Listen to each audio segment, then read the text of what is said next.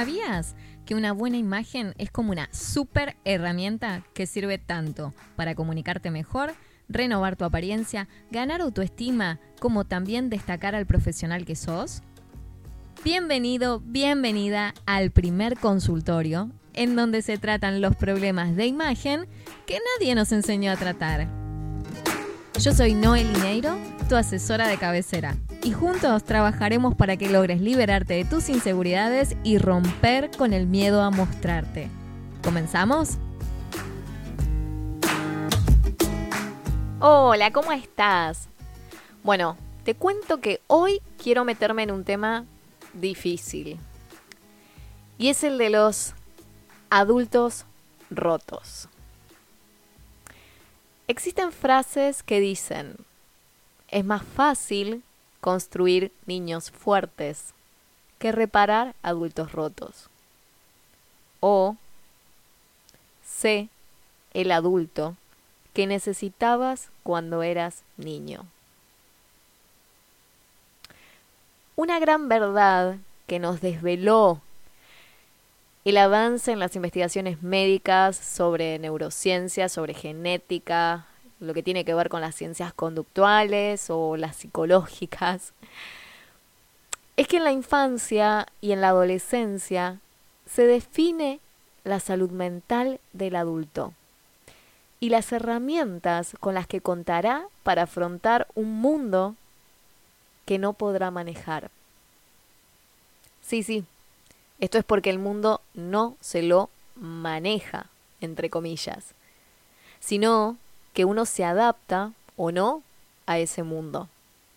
Es entender que el mundo sigue girando más allá de nosotros y que no todo lo podemos controlar. Esta diferencia puede parecerte una tontería, pero es elemental para entender cómo a veces nos cuesta superar los problemas y saber que las armas para luchar están en nuestras propias habilidades. Nuestra imagen es una de estas armas y es en la que menos atención se pone muchas veces. Que un niño reciba cargadas en el colegio por su aspecto físico y que se pueda transformar en bullying, que un adolescente perciba su imagen en el espejo de manera tergiversada y caiga en conductas alimenticias complejas, que un joven en su primera entrevista de trabajo no se sienta seguro respecto a su imagen frente a su entrevistador y eso lo cohiba, son señales de lo importante que son los efectos de la imagen en la vida temprana. Me dirás, es culpa de la sociedad, Noé, que nos pone tantas reglas. O me dirás, son los malditos cánones estéticos, son los medios, son las redes sociales, mm, son tantas cosas. Uf, hay tantos culpables externos, ¿no? Pero también me pregunto, ¿y la mirada hacia adentro para cuándo?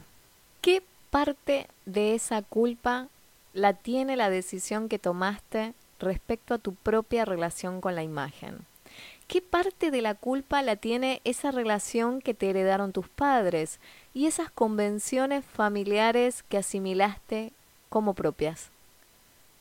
No niego que existen estándares de belleza a nivel social, muchas veces irreales, pero cada vez el concepto de belleza está un poco más ampliado. Hoy, un referente de belleza no es necesariamente una modelo de pasarela que tiene medidas 90, 60, 90, como era hace varios años atrás, sino que puede ser una mujer con un cuerpo voluptuoso, puede ser un hombre que sea un emprendedor o un gran empresario, una modelo con vitiligo o un influencer de 100 años de edad, como ocurre en el caso de Iris Apfel. Si no la conoces a Iris, búscala que no vas a poder creer el estilo de esa mujer y la vitalidad con la que maneja el uso de los colores. Que culpemos del problema de la imagen siempre a cosas externas a nosotros, hace por un lado que pongamos la carga de la culpa en cosas que sabemos que no están dentro de lo que podemos manejar y nos termina poniendo en una actitud cómoda y pasiva, de resignación, porque nada se puede cambiar. Así que, ¿para qué intentarlo, no? O de rebeldía y lucha, que pone el foco de la energía en el lugar equivocado. Me quejo, me enojo, porque la sociedad es la que está mal. De cualquier manera, lleva a que mi disconformidad interior con mi propia imagen nunca se pueda solucionar. Y por otro lado, lo aceptemos o no, dejamos que la relación respecto a nuestra autoestima esté en manos de los demás y de las directrices de otros, cuando la batuta la tenemos que llevar nosotros para dirigir nuestra orquesta. Si en tus primeras relaciones con tu imagen sufriste de situaciones de inseguridad, más allá del grado que hayan tenido. ¿Qué va a ocurrir con vos como adulto? Muchas veces se lo supera. O se lidia a diario, claro. Pero a veces las inseguridades quedan ocultas y latentes. Y salen en el momento menos pensado. Una de las frases del inicio decía, Sé el adulto que necesitabas cuando eras niño. Pero, ¿cómo vas a saber serlo si aún no aprendiste a reparar ciertas cosas?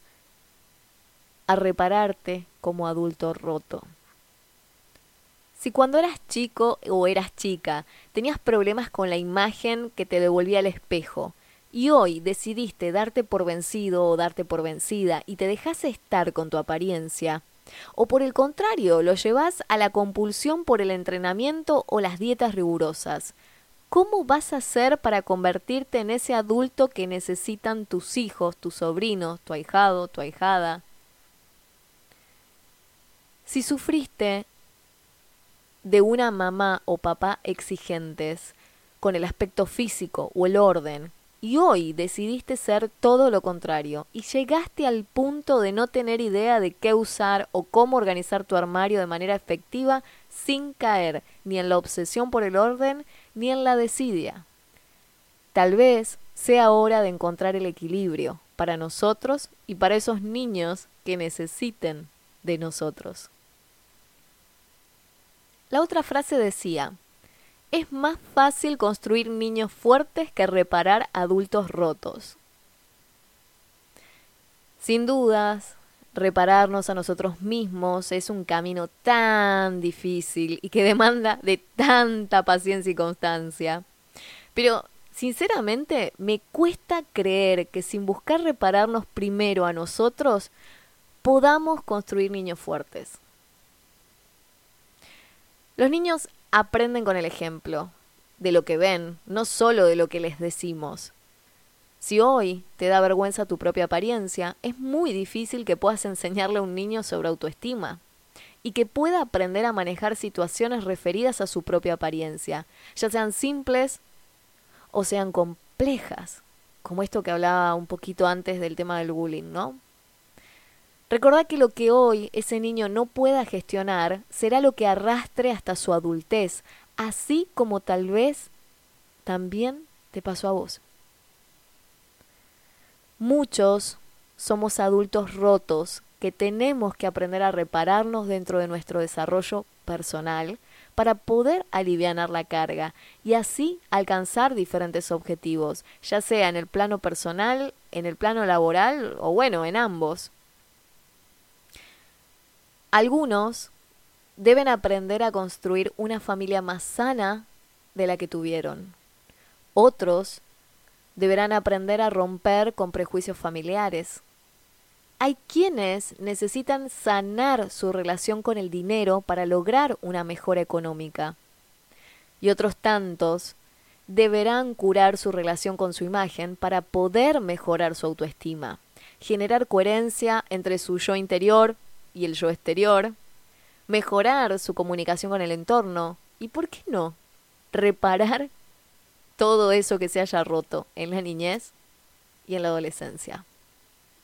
Hoy te hablo a vos, que estás del otro lado, como una adulta rota que soy y que tuvo que reconstruirse. Te adelanto que la tarea no es simple, pero vale mucho la pena.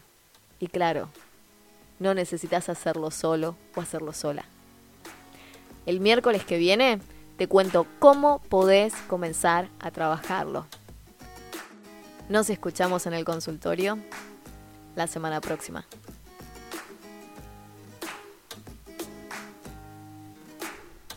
Hasta aquí, esto fue el consultorio de imagen. Y yo soy Noel Liñeiro. Por favor, compartime tus comentarios o las dudas que tengas, así las vamos trabajando en los siguientes programas. Si pensás que a alguien le puede servir este contenido, no te lo guardes, por favor compartíselo. Y si querés acceder a más info, ingresa a noelineiro.com. Así estamos más en contacto también. La próxima semana te espero por acá para recordarte que sos más fuerte que tus excusas y que es tiempo de que renovemos tu imagen y hagamos visibles tus fortalezas, porque es hora de que las cosas cambien a tu favor. Gracias por estar del otro lado.